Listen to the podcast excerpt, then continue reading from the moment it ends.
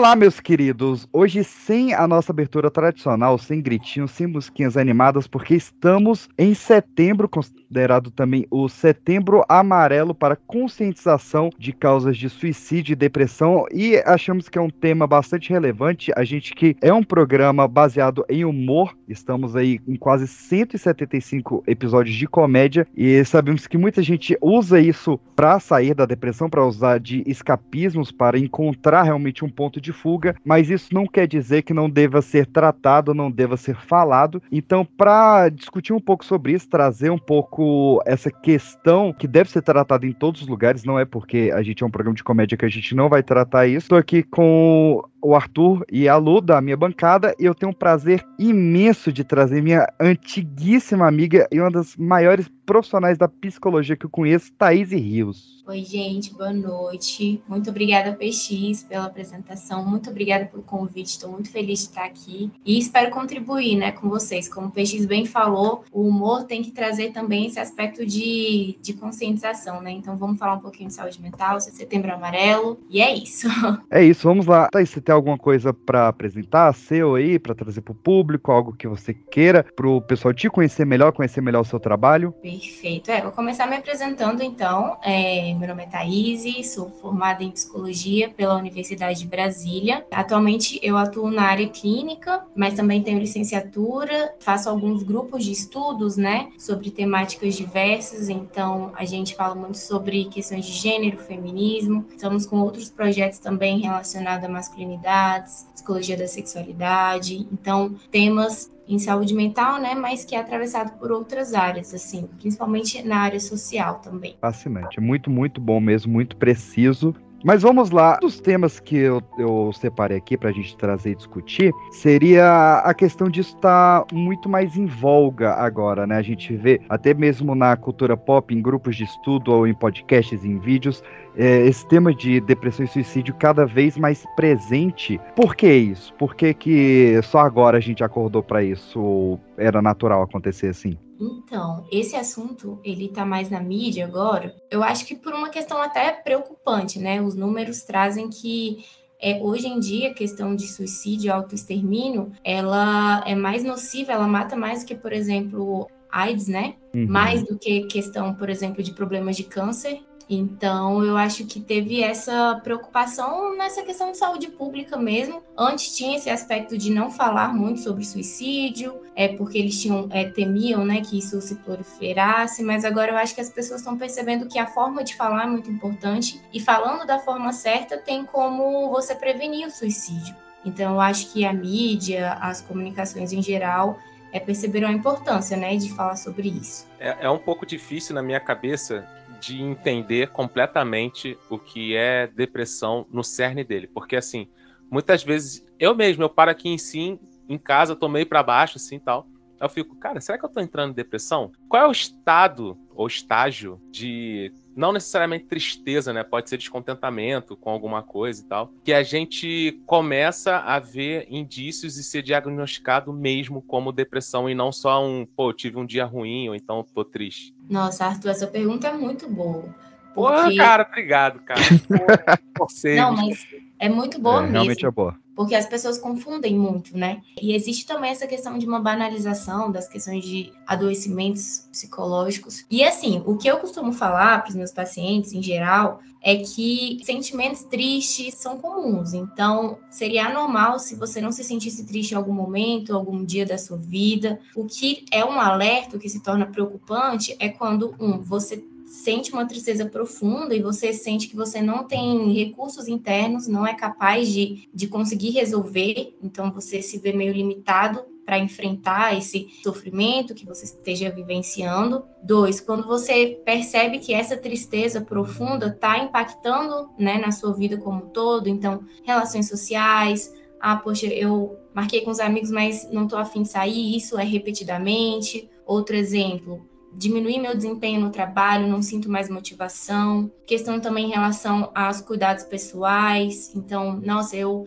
tive vários compromissos, mas não consegui levantar da cama, não tenho motivação para, não sei, levantar para escovar o dente. Então, co coisas assim já dão sinais de alerta de que esse sofrimento não está na esfera da, do comum, né? De algo que que faz parte da vida, já é algo que está caminhando mais para um aspecto patológico.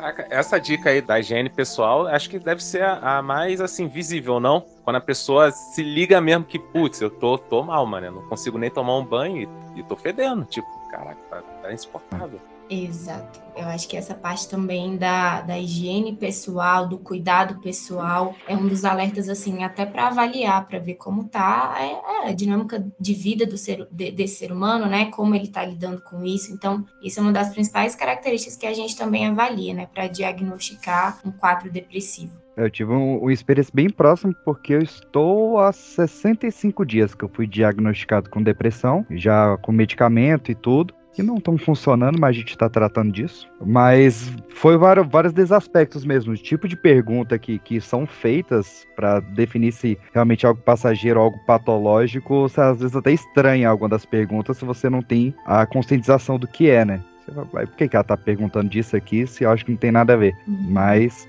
né, é algo que realmente te passa batido. É, outra coisa que eu também separei aqui para a gente falar um pouco, que eu sei que é uma área que você gosta muito de estudar, é algo que a gente discute muito, é a questão da condição social da pessoa, porque criou-se né, esse paradigma terrível, ofensivo e nojento de que depressão não dá em pobre, né, só dá em rico que pobre não tem depressão. Quando muitas vezes é até maior, apesar de, por exemplo, aqui em Brasília, que é onde eu e a Thaís mora, as áreas nobres têm um índice maior de suicídio, por exemplo. Mas o, o quanto que a condição social afeta ou não afeta, tá propenso de qualquer forma? Ah, essa pergunta é até agradeço pela oportunidade de falar sobre isso. Eu acho que o papel que vocês estão fazendo, né, como comunicadores, é importantíssimo porque leva informação, né? Informação, educação é essencial. E falar sobre suicídio é falar sobre saúde pública, é falar sobre questões sociais, porque infelizmente a gente tem uma tendência de individualizar muito. Então, ah, se uma pessoa comete suicídio, a gente olha para os problemas pessoais dela, né? Ah, mas essa pessoa é assim ou assado. Então, primeiro, primeira questão que eu acho que é importante a gente é, ressaltar é que é multicausal, né? Os fatores para a pessoa fazer suicídio, autoextermínio. E dentre esses fatores, um dos mais importantes que a gente tem que avaliar é o social. Então, várias pesquisas já mostram que é, países, né, com desenvolvimento baixo, baixo e médio, né? São os que mais apresentam casos de suicídio. E pessoas que estão em vulnerabilidade são também as que têm mais risco de cometer, né? Que tem aqueles fatores de risco que a gente avalia. Então, você não tem como pensar em um, um fenômeno social que é o, o, suicídio, né, problemas de autoextermínio, sem olhar para as condições de vida dessa pessoa. Então, falar sobre saúde mental é falar sobre condições básicas para a pessoa se desenvolver e ter uma, uma condição de vida, né? Um, uma qualidade de vida, assim, digna. Uhum. Então, eu acho que falar sobre habitação, falar sobre condições de saúde, saneamento, educação, são fatores protetivos, né? Que, que fazem a pessoa. É, ter recursos para não, não pensar. Porque o que, que eu acho que o suicídio é o grau de sofrimento mais alto que uma pessoa pode chegar e não ver saída, não ver possibilidades. E a gente sabe que, que se essa pessoa tiver um, um acompanhamento, um tratamento necessário, a gente constrói junto com ela saídas, né? Porque os motivos do suicídio, eles são passageiros, né? Sim. Se for bem trabalhado. É, eu, eu acho magnífico como cada geração tem um ponto de escapismo para justificar essa situação, né? Primeiro foram os quadrinhos, depois foram os filmes de terror, foram os jogos de tiro, hoje são as redes sociais, mas nunca é a condição social. Isso nunca é a culpa. Então, é, sempre tem alguém para dizer que esse tipo de data de conscientização, né, como o Setembro Amarelo, como o Dia da Consciência Negra, são datas hipócritas, né, que não apoiam. Eu queria saber, Thaís, como que tu enxerga o impacto impacto e a importância da existência do Setembro Amarelo. Ai, perfeito, Lu. Então, eu acho que é importante, nós temos esse momento, esse dia, né, que acho que, se não me engano, é dia 10 de setembro, né, mas a gente se estende para um mês todo. É, é importante a gente ter essa pauta, né, é, socializada, essa pauta divulgada, mas é importante a gente também pensar no que tipo de conteúdo a gente está divulgando, quais são as propostas para além dessa questão da comunicação que precisam ser feitas. Então, eu acho que não é válida, eu acho que é importante, conscientiza sim, só que a gente não pode parar só nisso, a gente não pode ficar só levantando o dia de cores relacionados à mesa e achar que isso é o suficiente. Eu acho que isso tem que ser um aspecto mais mobilizador, né? Então, levantar essa pauta, mostrar a importância para pensar em política pública, para pensar, é, voltar né, os olhos do, do, do governo em geral, para conseguir recursos para essa questão e olhar de forma geral, pensar que isso não é um problema individual, que uma pessoa que passa por esse tipo de problema, né, de, de enfrentamento não é. Porque a gente escuta muito isso senso comum, né? Ah, isso é para chamar atenção, ou ah, uhum. isso é uhum. falta de Deus. Ah, e assim, sempre individualizando. Então, eu acho que é isso, é canalizar para pensar como uma questão social a partir da sociedade que a gente é, né? É, e pensar em melhorias. Então, o que, que a gente faz para prevenir isso? Prevenir são não só do ponto de vista individual, né? É prioritariamente do ponto de vista social também. Queria dizer que eu trabalho em um prédio governamental que se recusou a botar com a amarela porque achou que ficou feio. Dizendo. Aí, pra passar um pano, eles botaram só no dia 10. Mas, enfim, quero criticar, mas não quero perder meu emprego. Aí a gente fica nessa, nessa dicotomia aí. Não vou apontar dedos. Mas, né, é um, é um lugar onde o, o leite está quando ele não está no saco. Ele está na. Enfim.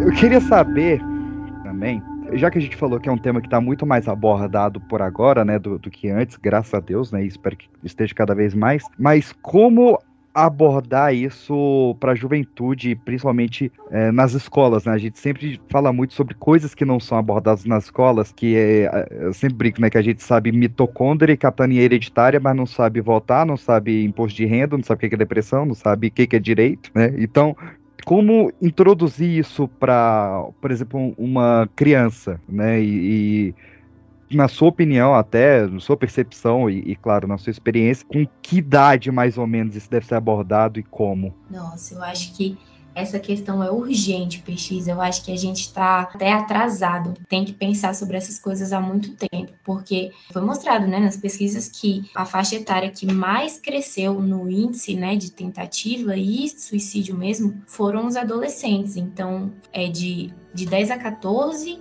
e de 14, eu acho que a 23 foi a faixa etária que mais teve tentativa e suicídio mesmo, né? Então, isso, esses dados são alarmantes, porque, primeiro, que a questão da saúde mental, no geral, já é muito descredibilizada, né? As pessoas custam achar que isso é coisa séria, que problemas de saúde mental existem. Agora, imagine para pré-adolescentes, crianças, né? Então isso é muito mais é, invisibilizado. Que ah, não, criança não tem problema. Eu escuto até muita gente me perguntar se, se terapia para criança funciona. Então assim são muitas muitas crenças que a gente tem que ir diminuindo, né? conscientizando. E eu acho que a escola, o papel da escola, ele é essencial para isso. Se a gente tivesse algum projeto que realmente pensasse em uma educação emocional, gente, isso ia ser assim revolucionário, né, para as crianças, porque a gente, né, agora é, não sabe lidar direito com as emoções, então a gente não é educado para isso. Então, que fenomenal seria se a gente tivesse esse espaço, né, educativo, psicoeducativo para as crianças para entenderem como lidar com as emoções, o que são emoções, é como fazer para que é, elas cresçam, né, adultos autônomos, adultos assim, é, que, que banquem, né, os problemas, mas que também saibam como resolvê-los, né? Eu acho uhum. que ah, isso aí é essencial. Eu, eu participei de um, de um projeto que se chama Maria da Penha Vai à Escola, que é justamente com essa perspectiva de prevenção para a questão de violência doméstica, mas também de desconstrução de machismo, né, e, e perpetuação de, dessa cultura de objetificação, cultura do estupro, enfim. E foi um projeto muito exitoso, sabe? E aí eu penso, nossa, já pensou se a gente tivesse espaço para tratar sobre outras coisas, né? Inclusive essa questão da prevenção do suicídio, eu acho que ia ser assim, a gente ia, em vez da gente remediar, a gente ia estar tá prevenindo, né? Sim, eu acho que a palavra seria realmente estrutural, né? Porque é algo que você muda ali para mudar completamente. Você vai criar adultos mais produtivos, adultos que vão criar outros adultos mais conscientes também. Hum. Então, é mudar uma coisinha para mudar tudo. E eu puxei essa questão aí, porque eu quero entrar num âmbito já que, pra gente não fugir completamente do que é o Pipocast, né, pessoal? Ah, esse programa é sempre ser diferente. Vamos falar um pouco de cultura pop, né? Porque mu muita gente acha que não tem nada a ver, tem tudo a ver, né? Inclusive, se não fosse essa doença maldita, essa situação nefasta que a gente tem passado, a gente não teria perdido o Robin Williams, a gente não teria perdido Kurt Cobain, Van Gogh, Marilyn Monroe, Janis Joplin, Silva Plath, Virginia Woolf, Chester do Link Park, todos eles, né, que, que tiraram a própria vida por conta de, de depressão. E quando eu disse sobre trazer isso para as crianças, para mim, quem mais fez isso, assim, que evoluiu a humanidade em décadas, foi o desenho Divertidamente. Temos que colar neles. Vamos puxar um papo. Surtou, é? Que mano é papo o quê? A gente tem que causar. Ah, peraí, quê? Já listei os possíveis desastres. As hipóteses incluem tropeçar, implosão de ponte ou um discurso em público. Já que nada vai acontecer. Bom dia, turma. Nós temos uma nova aluna hoje. Tá de zoeira! Assim na lata! A casa caiu! Riley, quer falar um pouco de você pra nós? Não! Finge que ela não fala português! Relaxa, tá de boa. Uh, tá bom. Meu nome é Riley Anderson, sou de Minnesota e vou morar aqui. E como ela em Minnesota? Poderia nos contar um pouco? Com certeza já viu muito mais neve do que eu. que gracinha. É, lá faz frio, o lago congela e a gente joga hockey. Eu jogo num time chamado Feras do Gelo. A minha amiga Meg é atacante e o meu pai é técnico. Na minha família todo mundo patina. É tradição de família. A gente vai pro lago todo fim de semana. Ou pelo menos ia, eu me mudei. Como assim? Quê? Oh, tristeza! Você tocou na memória! Você sabe que não pode! Pois é, foi mal, desculpa. Volta já pro círculo. Ai, o que aconteceu? Tira ela daí! Rejeta? Era muito legal lá. Escutem aquele cochicho. Porque ela tá... Viram os olhares? Ah, não. Estão julgando a gente. Ah, Puxa forte, gente! Me ajuda! Mas tudo acabou quando eu me mudei. Oh, não! Choramos! Na escola! Hã? Tristeza, o que tá fazendo? Ah, oh, desculpa. Eu nunca vi um trabalho didático tão perfeito para explicar o que, que é depressão quanto esse desenho. Incrível, Nossa, incrível. Esse desenho também tá em... é, assim, gente, ele é, é para crianças, mas também é para adultos. Eu acho que a forma como foi tratado ali, a, a profundidade, a, a, o cuidado, né, de, de mostrar a importância da gente lidar com todas as emoções, não ter medo da tristeza, saber que nem tudo é só alegria ou tristeza ou raiva, que às vezes, né, no exemplo que eles dão, né, de é, juntar as esferas com várias cores de, de, emoções que representam as emoções diferentes, que à medida do uhum. tempo que a gente vai se desenvolvendo, né, fisiologicamente, mas também mentalmente, as relações vão ser se tornando mais complexas. Eu, eu acho assim fantástico. Eu acho que foi assim essencial para todo mundo, principalmente para as crianças, né? Mas eu recomendo esse filme também para todo mundo, sem, sem faixa etária. Incrível como tem percepções diferentes desse filme, né? Na, na época que eu assisti, eu dava aula para criança ainda, né? Eu dei aula de para crianças de 9 a 12, 9 a 13 anos mais ou menos. E foi uma dessas crianças que me falou: ah, "Não, o que eu achei legal do filme é que a sala de controle da Riley é comandada pela alegria, a do pai é pela raiva e a da mãe é pela tristeza. Eu falei, cara, eu não tinha me ligado nisso, né? Que a uhum. criança, ela vê o pai sendo controlado pela raiva e ela vê a mãe sendo controlada pela tristeza. Uhum. Tipo, E algo que para mim não ia pegar essa percepção, mas pra uma criança pega, né? Já, já para mim veio outra questão, que eu, eu até não sei se eu tive a percepção certa do filme, mas eu achei interessante como ele trata a depressão da, da Riley como não sendo a tristeza comandando a sala de controle, mas ele trata a depressão como a ausência de emoções. Isso eu achei muito foda. Que depressão não é necessariamente tristeza, mas sim uma, até a ausência de tristeza mesmo. Que às vezes você reconhecer a sua tristeza é um sinal que você não tá em depressão, porque você tá sentindo emoção. Isso eu achei fenomenal. PX, essa, essa sua percepção foi ótima, porque uma da, dos, das possibilidades né, do acompanhamento terapêutico para as pessoas que estão vivenciando quadros depressivos é essa questão do embotamento afetivo. A pessoa se torna apática, ela para de sentir alegria, tristeza, raiva, satisfação. E o trabalho é isso, é você fazer a pessoa se permitir sentir, se colocar em situações que ela vivencie essas sensações. E, e existe muito esse estereótipo mesmo de, ah, tô, tô, tô com depressão, tô triste. Não, eu acho que esse embotamento afetivo é um dos mais complexos, né? E aí cabe a gente fazer, inserir é, humanidade, inserir possibilidades de, de experiências para essa pessoa voltar a sentir o que tiver que sentir, né? Porque a gente tem muito medo de sentir. Tava vendo até no outro dia sobre uns figurões assim do, do mundo e tal. Aí tinha uma mulher que ela tinha uns 57 anos, eu acho, um negócio desse. Aí ela batalhou pra caraca pra chegar no status onde ela está, tal, não sei o quê. E aí, depois que ela conseguiu tudo que ela tinha, ela entrou numa depressão assim, abissal, irmão abissal, afundou, a família não conseguia retratar, não sei o quê. Aí ela tava dando depoimento, né, para esse programa, que ela já tinha tudo que ela almejava. Ela conseguiu tudo e depois ela ficou com um vazio de propósito. Ela não tinha mais propósito na vida, segundo ela. Aí ela entrou em depressão. Nossa, Arthur, interessante você falar isso, porque a gente pensa que saúde mental tá muito ligada a essa questão também se sentir, né, que, nossa, eu, eu, eu fui, um, fui um sucesso na vida. Ah, eu conquistei o que eu queria. E, na verdade, o que a gente vê que é mais saudável, assim, né? É você ter um equilíbrio nas áreas da sua vida. Então, tudo bem, você é bem sucedido, por exemplo, na sua profissão, isso é ótimo, isso é um fator protetivo para você. Mas e como é que tá as suas outras áreas da vida, né? Então tem que pensar, a gente nunca deixa de desejar, a gente nunca deixa de de almejar as coisas, isso é um fator de, de saúde mesmo. Então, esse equilíbrio nas áreas é o que faz a gente conseguir, por exemplo, quando tem um, uma decepção numa área, não achar que a gente perdeu tudo. Ou então, quando consegue uma esfera só da vida, desenvolvimento da vida, acha que zeramos a vida, não temos mais nada para fazer aqui, né? Então, é olhar sempre de uma forma integral para esse indivíduo que nunca vai ser uma coisa só. Sim, a gente estava falando sobre a educação, né?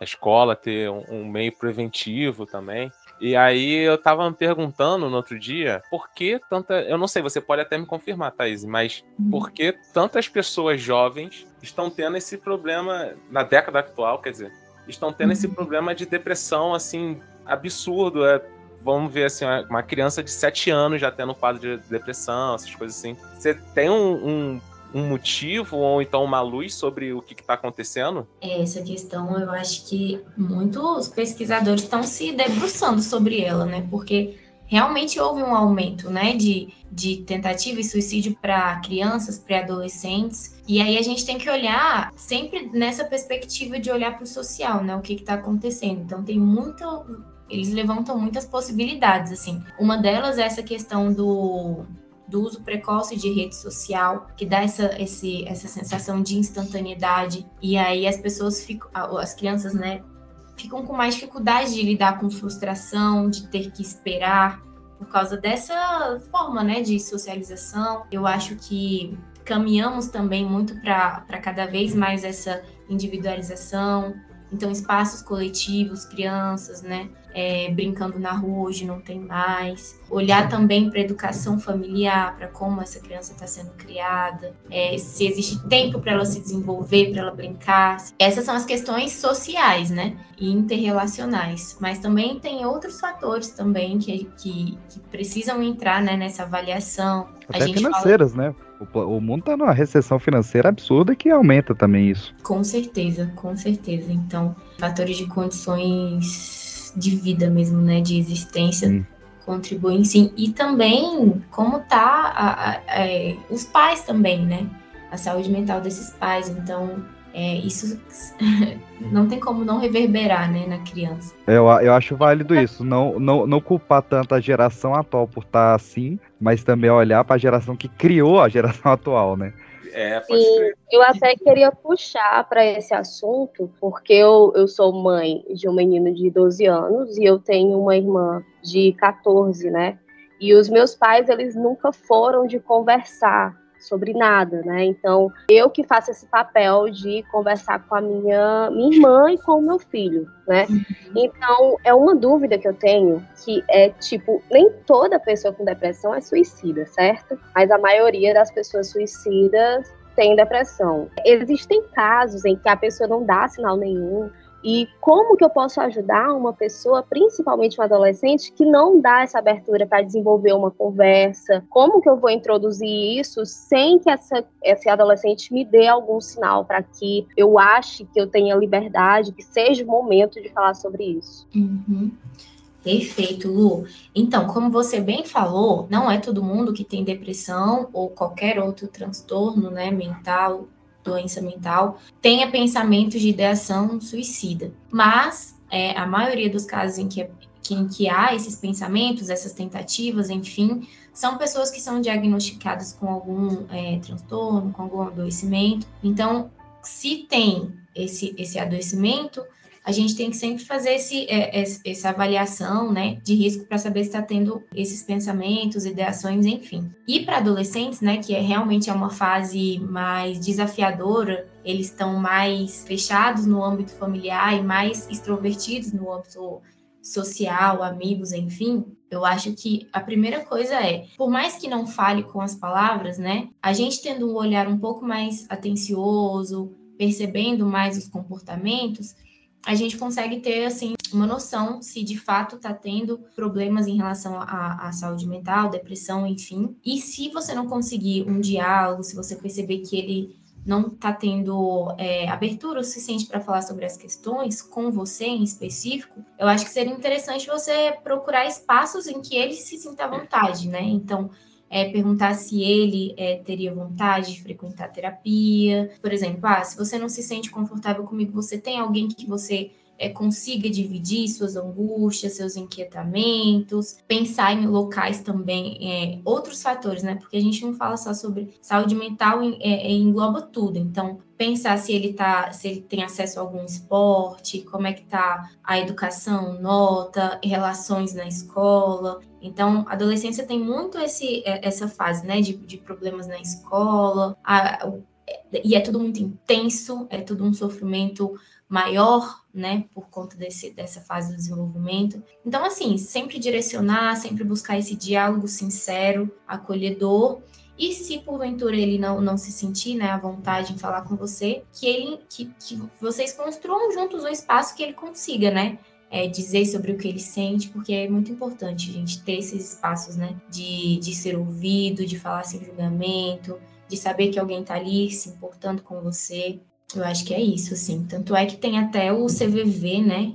Que eu acho que, que eles fazem um trabalho sensacional. Eles não, não são, não precisam ser profissionais da psicologia, enfim. São pessoas realmente com, com treinamento para essa escuta. Eles podem até intervir em situações de crise. Mas é isso, são pessoas preocupadas e que, que transmitem, né? Que a, a, a vida da pessoa com quem eles estão conversando importa. Polo, tu falou sobre esse, esses casos assim que a gente não consegue identificar. E um choque recente, mas, não, não tão recente, mas que ainda tá muito na, na cabeça das pessoas, é aquele do vocalista do Linkin Park, eu esqueci o nome dele. O Chester. Uhum. É, que pegou geral desprevenido, inclusive a família, né? A família não entendeu nada quando soube que ele sofria de depressão. Ah, o, o Robbie Williams, cara. Robbie Williams foi um cara que, que até hoje eu não engoli, assim, porque o cara ele não transpassou para mim, pelo menos, né, que consumi só os filmes dele em momento algum. O, Na minha família mesmo teve um caso e foi por isso que surgiu muito essa preocupação, principalmente vindo da minha mãe, porque foi uma pessoa da família que ninguém imaginava, era uma pessoa um adolescente super feliz e tal, e até hoje a gente não sabe como que começou, sabe? Enfim, então por isso que fica muito essa preocupação de não conseguir perceber quando alguém está precisando de ajuda. E eu acho que isso cabe também no que o PX falou, né? De que se a gente tivesse minimamente um, uma estrutura educacional que incentivasse crianças e adolescentes a se comunicarem, se expressarem emocionalmente, já poderia prevenir, né? Muitas vidas mesmo que, que a gente perde. Uma dificuldade de identificar, de saber pedir ajuda, de expressar o que sente. É, eu acho que é, importante ressaltar isso, né? De que prevenção é melhor do que remediar. Até curioso, né? Como a gente passou agora por um processo que todo mundo virou especialista em vacina, né? Nos últimos dois anos. Todo mundo quis questionar o Instituto Butantan e todos os cientistas do mundo. Mas é, é interessante como a vacina de, de doenças, assim, são ciências exatas, né? É matemática, é biologia. Já a depressão é uma vacina de humanas, digamos assim. E o pessoal foge disso. O pessoal fala que o pessoal foge de exatas, mas eu acho que o pessoal foge é da humanas nesse, nesse quesito aí. Que é uma vacina que ninguém quer aprender a fórmula. Mas até vai além, né, cara? Porque assim, mesmo hoje em dia, depois de, de pô, quarentena, que ninguém ficou dois anos em casa e tudo mais, ainda tem gente que tem preconceito, cara, com psicologia, é, tratamentos assim mentais, né? Para você uhum. ter a, a, saúde mental. Thaís, você, no, no, teu trabalho, você ainda encontra essas barreiras, assim, de a, alguém chegar para você e falar assim, pô, mas o fulano tinha que fazer acompanhamento, mas eu falei que era bobeira. Você escuta isso? Eu escuto muito no meu trabalho pacientes que procuraram terapia e que foram desencorajados por familiares, amigos, que falam que, ah, não, mas isso é besteira, você consegue lidar com seus problemas, você não acha que você está exagerando? Ou então, ah, como o PX falou também, né? Depressão é coisa de classe média alta. Você tem tempo para ter depressão? Então, assim, é, além de ser. É, é, quase uma dupla violência, né? Porque você deslegitima totalmente o que ele está sentindo e nem enxerga essa pessoa como uma pessoa que tem direitos a, a estar doente e ter acesso a um serviço de saúde, né? Uhum. Então eu acho que é uma dupla violência. E quando te, coloca nesse escopo, assim, ainda a questão de uma ideação suicida é muito pior. Eu não Quero só continuar... tenho tempo para depressão, como eu bato carteira, né? Todo dia, ponto ali. é, tu tem, tem tempo pra estar tá gripado? Não, não tenho tempo, mas acontece. Passou, pô. É. Vento encanado no peito, acontece.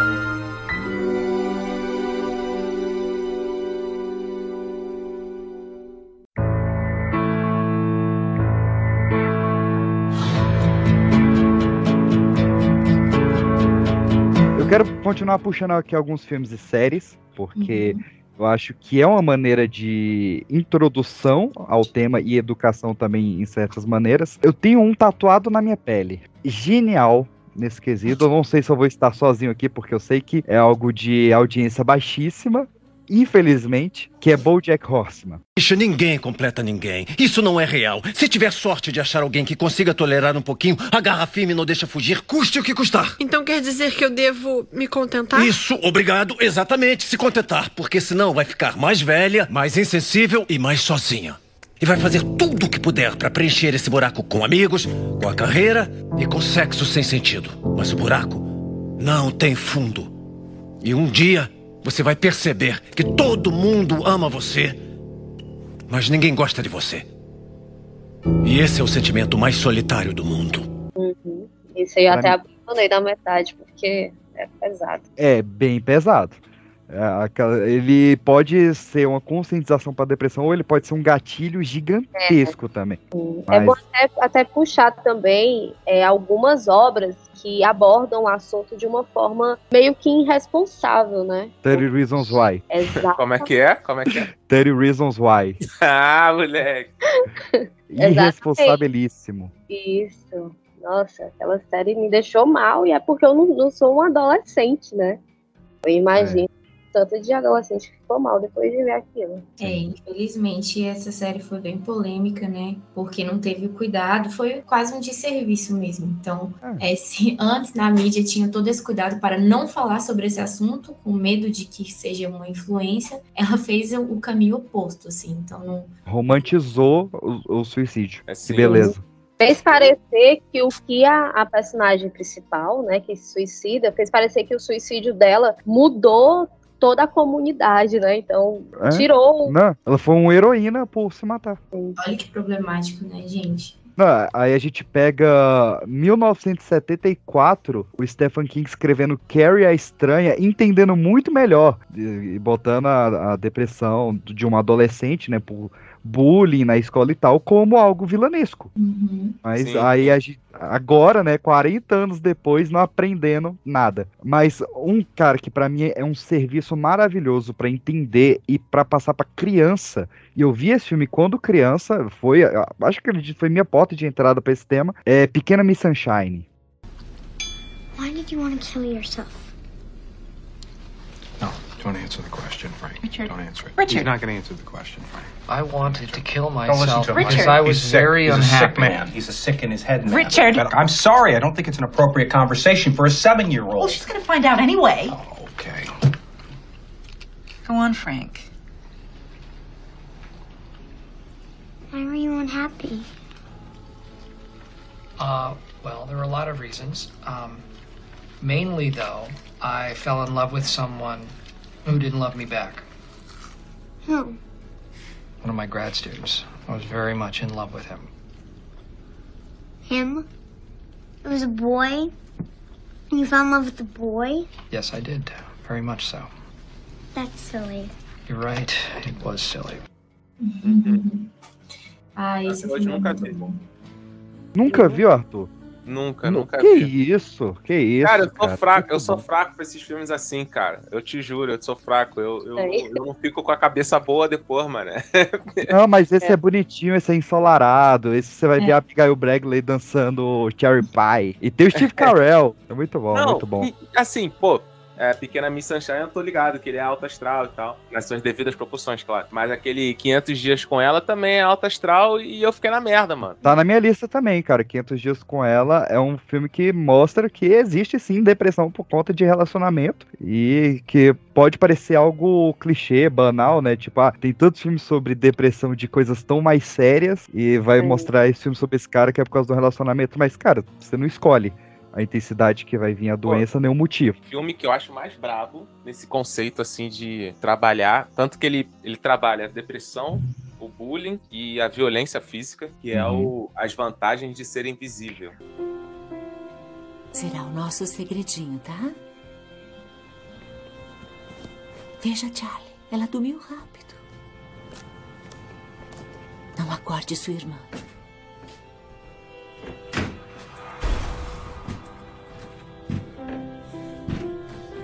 É minha culpa.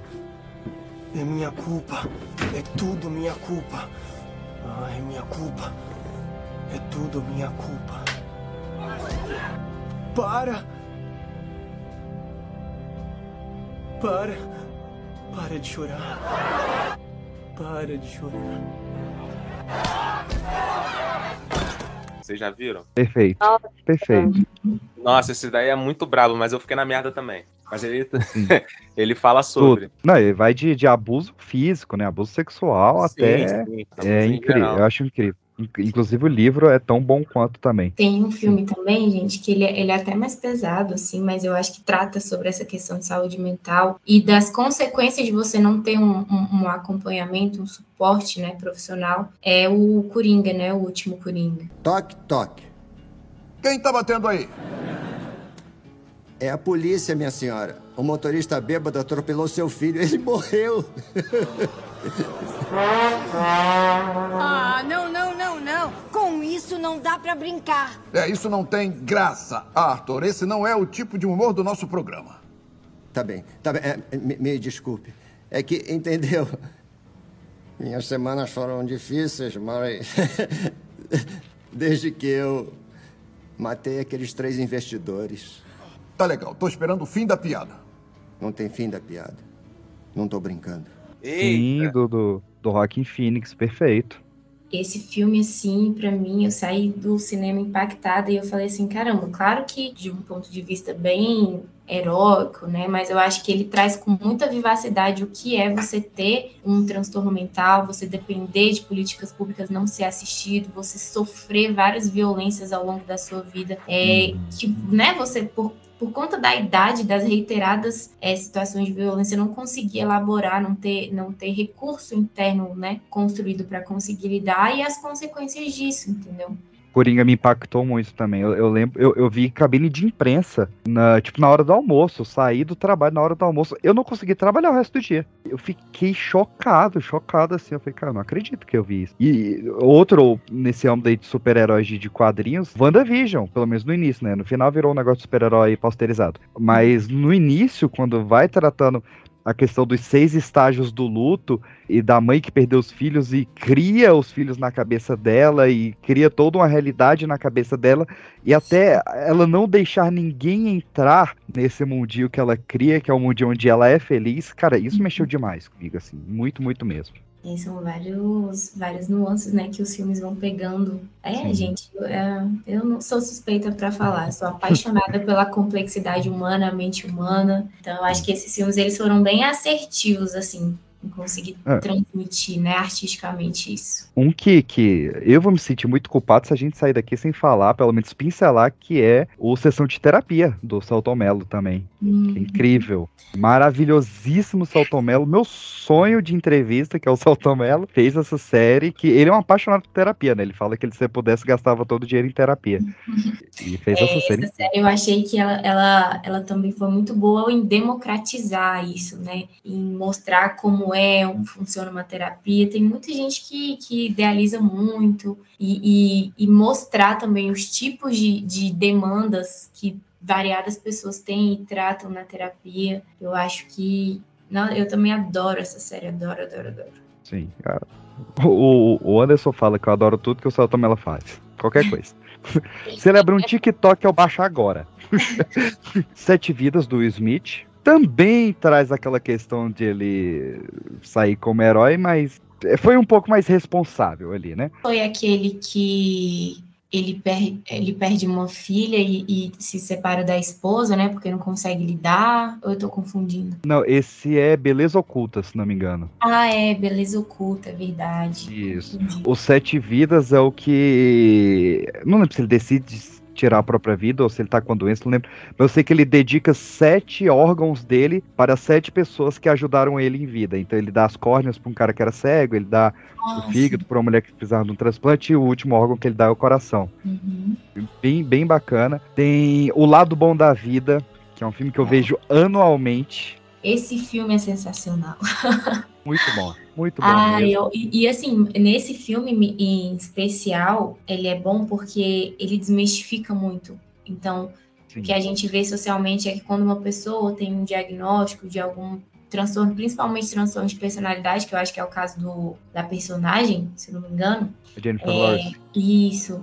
Ele, eles mostram que é isso isso não, é, não, diz somente, não diz sobre integralmente o que você é, né? Você pode viver um amor, você pode ter um hobby, você pode se descobrir que a vida né, tem muitas trajetórias possíveis. E isso é falar também sobre prevenção do suicídio, né? É, quando uma pessoa tem esses pensamentos assim, é porque ela não consegue mais ver saídas, quando o sofrimento toma conta.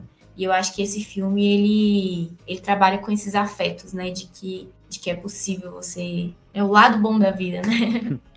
É, eu gosto da, da forma como ele mostra as diferentes formas de terapia também, né? Que ela não estava se dando tão bem com a terapia convencional, mas ela acha a terapia na dança. Ela acha um novo objetivo de vida, um novo foco, um novo rumo e que vai fazer ela andar cada dia um pouquinho de cada vez. E depois daquilo ela vai ter outro objetivo e outro e, e vai caminhando assim. Então, é, essa questão de, de, como ela entendeu o próprio problema por meio da arte sempre me pega demais, assim. Você se conhecer por meio da arte. Por isso que eu tô fazendo uma lista de filmes aqui, né? Não é à toa.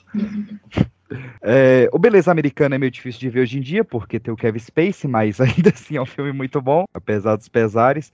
Quarto de Jack, da Bill Larson. Outro que eu não consigo ver. Não consigo, não consigo. Complicadíssimo também. Esse filme, Quarto de Jack, ele é um experimento, assim. Eu acho que tem esse lado bem dramático, mas também recomendo fortemente quem puder assistir, assista, porque também é trabalhado de uma forma, assim, muito cuidadosa, né, da, das consequências da violência, tanto da criança quanto da, da mãe, né, do como a, o imaginário infantil é totalmente plástico, flexível. Nossa, esse filme para mim tá entre os meus preferidos, de verdade. Porque ele, ele explica a depressão por meio da caverna de Platão, cara. É um negócio muito inesperado, assim. É, e se você olha na perspectiva da mãe do filho, né, de uma pessoa que, que foi encarcerada, que viveu até os 16, 17, não sei, e foi, e, e foi para aquele lugar, você vai vendo a, a, a, degradação emocional, física, enfim, dessa pessoa, né, privada, e, e do ponto de vista da criança, aquele mundo como o único lugar que ele conhecia. Então, uhum. a, o psíquico dele também era em torno do, desse ambiente físico. E aí, quando ele sai, e a, e, a, e a mãe também sai de lá, vê o quanto a mãe tem um baque tremendo, né? De, de saber quem ela é dentro e fora, de, de conseguir ressignificar tudo, tudo que aconteceu. E, e a criança, não, assim, a criança é, por mais que ela tenha dificuldades, enfim, desse novo mundo, ele, ele vai aprendendo, né? Ele vai se desenvolvendo. E, enfim, são, é, achei, assim, fantástico a forma como foi retratado no filme. E não só isso, porque assim, o filme ele traz uma situação muito específica, que eu acredito que ninguém aqui nunca ouviu falar é, de alguém que foi sequestrado por 15 anos em cativeiro. Mas, mesmo assim, consegue traçar um paralelo, porque tem muita gente que tem o seu quarto de Jack na própria casa, o próprio quarto da pessoa. A pessoa se vê trancafiada no, no seu quarto por uma década, sem sair de lá, e só conhece o mundo dentro daquele quarto, só sai para ir no banheiro, comer e tal, e voltar. E se essa pessoa tem um filho, como que esse filho vai lidar, né? Com a mãe que só conhece aquele mundo fechado. Então, eu acho que esse é o genial do filme, ele pegar uma situação extraordinária, mas tornar ela ordinária. Ela, uhum. Tornar ela é, realmente paralela ao mundo. Sim. É, é interessante essa sua análise, porque realmente, por mais que você não esteja trancado é, é, compulsoriamente, você pode ter uma vida trancada no quarto sem ter experiências de vida fora, né? E o quanto isso impacta em quem você é, como você se vê como pessoa nesse mundo, assim. É, extrapolando isso daí, a gente tem o metaverso, né? Que dizem que pode ser um perigo gigantesco por causa disso daí mesmo. Da pessoa ficar só no mundinho dela e não respirar o ar puro real, tá ligado? Cara, esse metaverso aí dá um frio na barriga de vocês, gente. Pra mim, isso me chega me gela a espinha, assim, porque é, eu acho bem problemático, assim, a gente perder a noção do real. Eu, eu acho, acho, que o metaverso só vai servir se eu puder andar de jetpack pra cima e pra baixo. eu acho um excelente anticoncepcional, porque eu não quero botar um filho no metaverso. então, me ajudou nisso aí.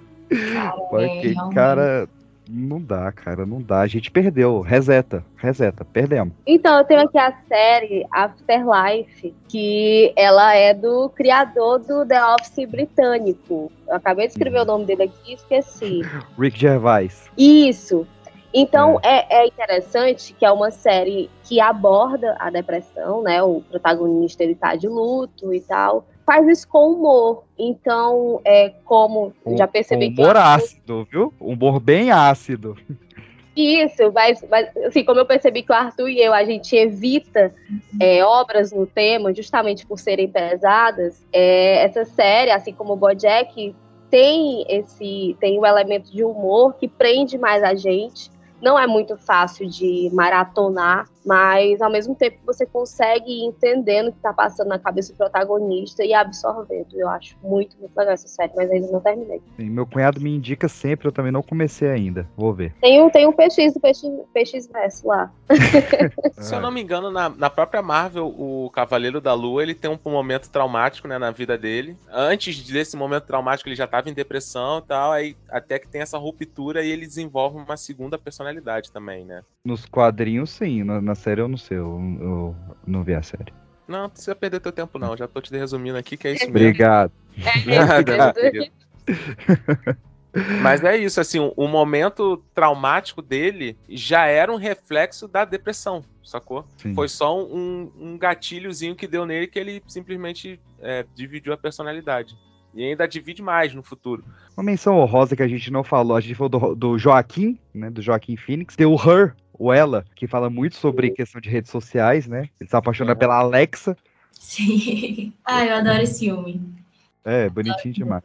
Mas eu vou trazer aqui, ó, um, um top 5 listão aí, ó. Quem, quem tá sem fazer nada nesse fim de semana, já pega essa lista aí. Uhum. Top 5 filmes sobre depressão especificamente feminina. Para mulheres adultas aí, principalmente com questão de relacionamento. Mas são filmes que eu, homem, adoro eles. Então, são filmes que Nossa, dialogam. Letícia, então vou só abrir um, um parênteses aqui, porque você fez esse recorte né, de depressão feminina e é importante falar aqui, porque a gente vê esses dados, né, de que homens se suicidam mais. Só que é importante dizer que mulheres têm mais tentativas de suicídio não concluídas e homens, apesar de tentarem menos, são mais eficazes na tentativa, vamos dizer assim, né? Então, até olhar para a saúde mental, precisa ter esse cuidado da diferença entre saúde mental, homem e mulher, como é, a questão do gênero impacta tanto na, na, nas ideações suicidas no adoecimento, quanto na prevenção também. Então, acho que é importante a gente falar sobre isso. Demais, demais mesmo. Eu, eu concordo com você, mesmo, mesmo sem ter a, a, a, base de estudo, porque tem mais filmes sobre mulheres nessa situação do que de homens, né? De homens especificamente, a, pelo menos mais adultos assim, eu só lembrei do, do Ela, do Her. Mas de mulheres, cara, eu gosto muito do Foi Apenas um Sonho, também porque é um filme com todo o elenco do Titanic, né? Mas a, a questão de, de, de, frustração de emprego e relacionamento da, da Kate Winslet nesse filme eu acho incrível. Tem O Garoto Interrompida, também um filmaço que pouca gente viu. É mesmo. Com, com a Angelina Jolie, a Winona Ryder, Jared Leto, um filmaço assim de 99. E trata sobre essa questão de internação também, que é um... Sim. Se você quiser chamar para esses outros assuntos também, adoro conversar sobre isso. Vamos sim, não, já tá convidadíssima. Do mesmo ano, e um pouco similar, tem As Virgens Suicidas, da Kristen Dunst. Outro filmaço que eu adoro, tem no, no Amazon Prime, para quem quiser ver. Muito bom mesmo. Tem mais recente o Cake, que aqui no Brasil chegou Uhum. como Uma Razão para Viver, da Jennifer Aniston. E para fechar, um que eu vi recentemente, cara, não conhecia, um filme de 2003, que é As Horas. Vocês viram esse filme? Ah, sei qual é, mas eu não cheguei a ver, não. Então, É um filme passou despercebidíssimo, assim. Ele, ele é meio que uma biografia e meio que ficção. Ele pega a história da Virginia Woolf, né, é, a maior autora que teve no mundo, a autora de maiores, maior número de livros, assim, interpretado pela belíssima Nicole Kidman, e vai tratar uma, uma comparação da vida de três mulheres em estágio de depressão em diferente época do tempo. Acho que é anos Nossa, 50, anos 90 e anos 2000. E as três mulheres é nada menos que Nicole Kidman, Julianne Moore e Mary Streep, né? Então, assim, só. Preciso ver esse filme, hein? Muito bom. Também tem, ele tem na Apple TV e no Amazon, segundo a pesquisa aqui. E é um filmaço. As Horas, um filme de 2002, na verdade.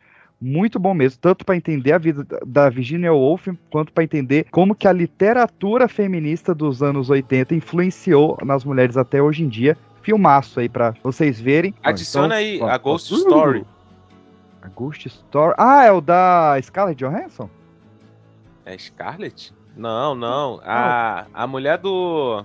do Joaquim Phoenix. Não sei que filme é esse, fala um pouquinho mais dele. É de um casal, aí o, o cara tá meio que doente e em algum momento ele morre do filme. Nisso daí ele Aham. vira um fantasma e fica meio que só existindo ali, na vida da mulher. Só que enquanto ele tá existindo, ele tá vendo a mulher passando pelo processo do luto, a depressão e a superação e até mesmo o falecimento dela. Só que ele, como fantasma, continua vendo outras histórias. Mas essa história inicial é da mulher dele. É o foco na mulher superando a depressão. É bem maneiro esse, esse iniciozinho, cara. Depois o filme fica ruim. Mas o início é bem maneiro mesmo. É, tem que ser honesto aqui, né, cara? o, o que eu confundi, Arthur, é Ghost World, da Scarlett Johansson. Bem legalzinho também, a adaptação de quadrinhos, bem legal. Dela com Steve Buscemi. Muito bom. Uma série nessa lista que é- Claro. foi uma série assim que eu particularmente gostei muito e vi muitos aspectos da psicologia que poderiam agregar é o This Is Us. Vocês já ouviram falar? Nossa mãe- senhora! Minha Eu mãe adora, um mas. episódio pra nunca mais voltar, mano. Que isso? Aí, Lu. Aí, tu tá querendo fugir também? Já ouvi falar muito, mas Nossa, eu nunca, não. Eu fiquei desidratado, Lu. Fiquei desidratado no primeiro episódio. Exatamente. Gente, é uma série que, que trata sobre tramas familiares, adoção, racismo, constituições familiares, assim, de, é, é muito sensacional. E aí vem questão de luto também, vivência de um luto precoce, questões relacionadas a, a relacionamento, casamento, mas também relações pais, filhos, transgeracionalidade. Ai, eu acho que, que é uma série, assim, eu, eu fiquei com vontade de fazer uma especialização em terapia familiar sistêmica só por assistir como isso foi sendo narrado assim na, na, na série. O que me afastou, pra você ver, olha, olha o preconceito como é que é, né? O que me afastou dessa série foi que todo mundo que tentou me vender ela com a sinopse, eu sempre falava, mas isso o Bojack fez, dois anos antes. Porque tudo da, da, da, questão até de do que me vendo, não, não vi a série ainda, pretendo ver um dia. Dos problemas do, do, dos avós passar pros pais, passarem pros filhos, essa questão toda. Tem no Bojack, questão de racismo, transgênero. O Bojack aborda até a questão de Uber feminino, de legalização de armas para mulheres. Tudo assim, todos esses, esses pormenores, alcoolismo, uso de drogas, é você trazer crianças pro show business. Então, assim, são duas. É o pacote. Veja as duas uhum. aí, que você vai ter um grande panorama. Eu já quero ver Bojack de novo, eu tô bravo com vocês. Porque... Em vez de ver Bojack, vai ver divisões então. Pronto, olha aí, maravilhoso. Maravilhoso. é, não, e aí a Thaís vai ver Bojack.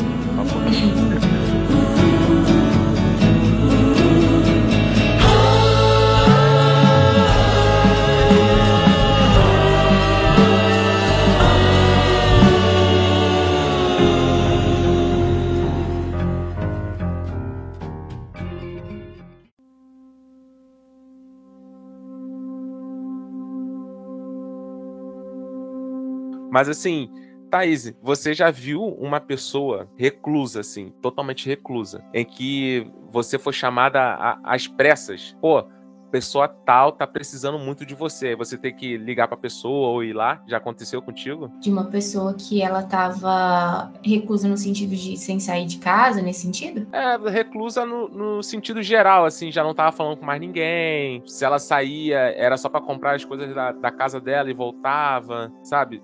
Já teve um momento assim de emergência que você teve que entrar em contato ou então ir na cada pessoa? Olha, é você falando assim, eu me lembrei de um caso que eu acompanhei. Eu fiz estágio na Defensoria Pública do DF, né? E aí lá era uma equipe psicossocial e a gente acompanhava esse caso, que era de uma idosa e um filho que viviam na mesma casa. E ela reiteradamente buscava a gente porque tinha um conflito familiar e ela queria um acompanhamento para o filho porque o filho apresentava esse, esses sintomas, né? Então ela falava que ele não trabalhava, ele não tomava banho, ele, ele comia só se ela fizesse a comida, se não fizesse, ele não comia. E aí a gente acompanhou e chegou um, um, um, uma, uma etapa lá em que a gente precisou fazer uma visita domiciliar, porque a gente marcava para ele, por exemplo, ir na UBS. Ah, eu acho que ele estava diabético, se eu não me engano. E aí a gente marcava para ele ir na visita domiciliar e não ia. A gente marcava uma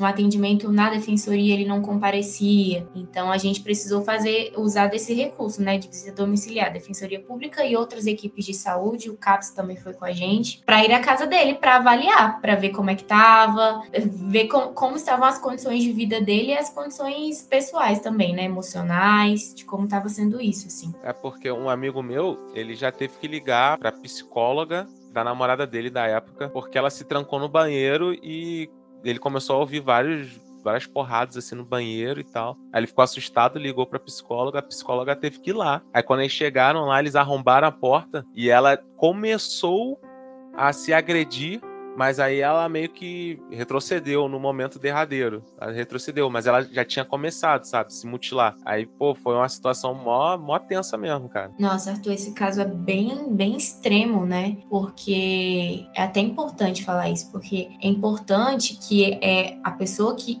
que vá ser chamada nessas situações assim tenha algum contato com intervenção em crise, saiba manejar, porque a gente tem essa matéria na graduação, mas eu acho que eu acredito que não sejam todos os profissionais que têm essa, esse treinamento para lidar com, com crise, né? Então a gente até orienta que em situações assim de, de extrema urgência, que você sabe que a pessoa tá se trancou e, e tá fazendo auto, automutilação, enfim, procure um, um, profissional que, que saiba lidar com isso, né? Então tem aqui, aqui em Brasília é mais complicado, tem o SAMU, tem alguns, é, alguns CAPS, eles são 24 horas, mas em situações urgentes, assim, é até complicado, porque pode agravar, né? Pode agravar. Pode agravar, é. Eu fico pensando só nisso, né? De da pessoa chegar ali e, e não precisa de muito, né, Thaís? Sim, você pode falar uma coisa que é boa, mas aquela deixazinha é o suficiente para esmerdalhar tudo, sei lá. Exatamente, exatamente. E, e aí é isso, né? E aí você vai com a melhor das boas intenções, mas enfim, não tem uma preparação adequada para isso e, e, pode até piorar o caso. Eu acho que é muito similar ao trabalho, por exemplo, de um, de um policial que tem que conversar com um sequestrador, né? Que ele tem que saber cada palavra exata que ele vai usar, senão o sequestrador pode acabar matando a vítima, só que no caso do psicólogo, o sequestrador e a vítima são a mesma pessoa. Mas eu acho que essa, esse pisar em ovos é muito similar nos dois casos, assim. Por isso que eu acho tão complicado esse negócio de tipo, ah, qualquer coisa você fala comigo, sabe? Uhum. Amigo, tu não vai saber, tu não vai saber lidar, irmão. Tu não vai sabe? E você não tá garante que você e... vai estar tá bem quando precisar também, né? É, é, é, bem, bem isso, Arthur, porque assim, uma coisa é você se colocar enquanto amigo, né, apoio no que precisar, agora você intervir, né, num, num problema psicológico que a pessoa está tendo, qual vai ser a sua devolutiva, né? Como é que você vai lidar com a informação que você está recebendo? Então, acho que isso é até uma questão de respeito mesmo a outra pessoa, é saber das suas, das suas limitações, eu posso ajudar em outros aspectos, mas não nesse, nessa questão profissional mesmo, né? Sim. E como e também... vocês cuidam da, da saúde mental de vocês? Porque vocês estão sempre cuidando. E como que os profissionais da saúde mental conseguem ir dormir, né, tranquilo, sendo que passa o dia ouvindo tantas situações ruins, né? Ah, essa, essa pergunta ela é essencial, é, Lu, porque na graduação a gente não, não tem nenhuma orientação, né, nenhuma teoria para como nós pessoas, né, é, indivíduos, nos impactamos no nosso trabalho. Então, só que é uma questão essencial, porque como é que você cuida de uma pessoa sendo que você não está bem? Como você presta auxílio, ajuda, sendo que você não, não, não tá bem consigo? Então, é assim recomendadíssimo que, que psicólogos, enfim, psicólogos clínicos é, façam terapia também, né, para que para que não se misturem as coisas realmente é um trabalho que demanda muito, não é um trabalho que você consegue, sabe, se desenrolar, fazer assim de um jeito, você realmente precisa se debruçar. Quando você está em atendimento, você está realmente é, entrando na, na, vida da outra pessoa, né? Então você tem que estar tá lá por inteiro. E para você ter essas condições, você precisa estar tá em dia com as suas questões, você precisa ter um espaço também para esvaziar todos esses sentimentos. É preciso também a gente sempre ter em mente essa linha, né, de que existe o outro, que você não, não tem uma responsabilidade específica em, em, em salvar aquela pessoa. Você vai instrumentar mentalizar, você vai deixar essa pessoa autônoma para que ela consiga ter uma outra perspectiva sobre os seus problemas, para que ela consiga se compreender para ela mesma resolver seus próprios problemas. Então, eu acho que é isso, a gente não, não, não, não ocupa esse lugar de, de salvador, de herói, de, de se responsabilizar. A gente é mais no sentido de uma, de uma orientação bem humanizada. Quais caminhos a, pessoa pode trilhar, né? Como ela pode superar essas adversidades. Eu acho que é nesse sentido, assim. Sim. Até porque se a pessoa tá mal, aí ela se presta a ajudar a outra. E aí a outra vem com essa carga toda negativa, mano, tu vai afundar, sabe? É. Mano, não tem cabeça que aguente, cara. Um dos motivos que me fez desistir de fazer psicologia foi porque eu imaginei que eu não teria toda essa força para ajudar alguém. É, e assim, o, nós como psicólogos, né, o nosso a nossa meta é a alta do paciente, né? Então a gente não quer um, é, que uma pessoa precise o resto da vida de um acompanhamento psicológico ou que faça uso de remédio, é isso. A pessoa procura com uma demanda específica, ela não é o problema dela, né? Ela não é o diagnóstico dela, ela está sentindo isso e a gente vai é, acompanhar, a gente vai conduzir nesse processo para que ela se torne uma pessoa autônoma, que ela tem, desenvolva essa inteligência emocional, é que ela olhe para suas relações sociais, familiares, de trabalho, enfim, de uma forma não adoecedora. Então é isso, a gente quer que as pessoas, né, é, vivam da melhor forma possível e que, que não dependam, né, que elas por si só consigam sustentar a existência delas. Como todo profissional da saúde, né? Não, não, quer, não quer fazer cliente, pelo amor de Deus. Exato, exatamente. Vamos pensar isso do, dos colegas psicólogos. Thaís, tô precisando de ajuda. Quais meios e quais locais eu posso procurar essa ajuda? Boa pergunta, hein, Arthur? Então, é... Arroba Thaís e Rios. Aí pode, já é. é um start. Então é isso. É, primeiro é você primeiro fazer uma autoavaliação, tentar dimensionar o seu sofrimento, o seu problema. Poxa, eu acho que é uma questão que eu não consigo resolver sozinho, então vamos procurar uma terapia, né? Então, existem várias abordagens dentro da psicologia clínica, mas eu acredito que a saída não seja somente através da psicologia. Então, olhar para sua vida de forma geral, ver quais aspectos merecem mais atenção, é, o que que você está fazendo em relação à negligência de si mesmo para para fazer com que você permaneça nesse sofrimento. Então, é claro, na terapia é um lugar em que você vai olhar para si, que você vai ter uma pessoa que vai te escutar de forma é, uma escuta especializada, né, para te direcionar, e é ótimo, mas você também pode procurar outros aspectos que, que que agregam né, na sua vida. A gente sempre pensa na saúde como um todo, então olhar para a saúde física, olhar para a saúde emocional, olhar para as suas relações familiares, sociais, ver em que aspecto isso está contribuindo ou não para o seu processo de adoecimento. Sua relação com o trabalho, acho que trabalho é um fator que ele é muito significativo para influenciar na nossa, no nosso adoecimento emocional. Então, acho que é isso. É você procurar sempre, procurar esse autoconhecimento e procurar também uma, uma ajuda profissional, né? Especializada para te direcionar caso esse autoconhecimento não esteja sendo suficiente. E aí, como a gente falou também, tem o CVV, né? Que tem esse, esse lugar de escuta, né? Que teve um treinamento para te ouvir, é, em situações de crise também. É, então, procurar sempre se, se tornar mais coletivo possível, então a praticar um esporte, desenvolver algo que, que te traça satisfação, bem-estar, é, estar em lugares que você se sinta bem, que você se sinta acolhido, conversar sobre os seus sentimentos com pessoas que você confia. É isso, é construir uma rede protetiva, né, para a saúde mental. Brabo, brabo. Perfeito, Teve uma perfeito. vez que eu vi uma psicóloga falando que às vezes ela pede até exame sanguíneo do paciente, porque pode ter alguma coisa ali dentro do corpo que não necessariamente é, seja mental, né? Alguma coisa no corpo que está produzindo que aí reflete no mental, né? Exatamente. Ó, por exemplo, é, quando você tem uma baixa de vitamina D no corpo, você vai ter sintomas parecidos com ansiedade. Então, antes da gente pensar, bom, será que é um quadro né, de ansiedade? Vamos ver como é que tá essa questão fisiológica também, né? Para ver se influencia. Então, tem sempre essa, essa avaliação tem que ser completa. Olha, Nossa. Dr. House falou a verdade para mim. Tem, tem um episódio disso. É isso aí, pai. É isso aí. Chocado, tô chocado. A gente manca Não, Mas passa suas redes sociais aí também, Thaís. Onde é que o pessoal te encontra aí na internet? É Ou você não quer ser encontrada? Ah, não. Por favor, gente, o meu, meu Instagram é psitaize.rios. Aí, meu nome é meio chatinho, né? T-H-A-Y-S-E, então psitaize.rios. Lá eu coloco algumas reflexões, alguns grupos de estudos também. Então, troca uma ideia lá comigo, vamos conversar sobre isso. Gosto muito de conversar, né? Construir conhecimento coletivo. Isso é o que faz sentido, né? A gente democratizar esses espaços, né, da, da internet. Ah, agora eu também. Neguinho vai mandar mensagem pra ela. Pô, Thaís, tu não acredita, a pasta de dente bem acabou. Menina, tu não acredita. uh, sigam lá, a gente já, já postou muito, bastante coisa lá dela, vamos continuar postando, mas sigam lá também, vamos direto na fonte, pô, largam de ser preguiçoso vocês também. E é isso, eu só tenho a agradecer demais a presença. Ah, ah, ah, ah. X, posso só dar um ah. recadinho antes de você se despedir de geral? Como a Thaís bem falou, tem a CVV, que é o Centro de Valorização da Vida. Você pode descarregar grátis para 188, se estiver precisando. No, no site deles, você consegue falar pelo chat também. Você também pode procurar o é, www.podefalar.org.br e também tem o mapasaudemental.com.br.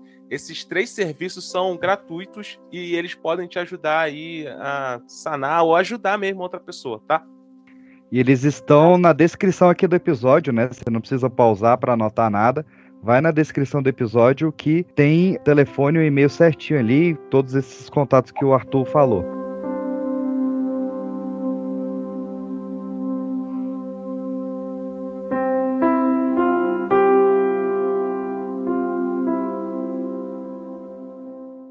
Mas eu queria trazer a última, minha última pergunta aqui, que é por que, que o peixe se relaciona tanto com psicólogos, que foram sete já? Peixe, essa pergunta eu... é ótima. Eu sou um para-raio. De... Não, mas porque a psicóloga se relaciona com você? Não, boa pergunta. Boa pergunta. Pois é, PX, a gente tem que responder essa pergunta em terapia, né? Você tem que responder por que dessas projeções amorosas, né? É, vou, vou perguntar pro Celton Mello. Eu, eu sinto que ele sabe. Não, não vale, não vale. tem, que, tem que ser um processo reflexivo profundo aí. Vai ver que, só um chute aqui no ar, vai ver que é uma pessoa que te escuta, não? Ah. É, pode ser, pode ser escutado. Tem que abrir um podcast. a pessoa que verdadeiramente te escuta, não, tô só. É, não, eu tenho, tenho coisas aí, mas aí tem de a minha, a minha psicóloga ou a minha Thaís quando eu bebo na presença dela. É,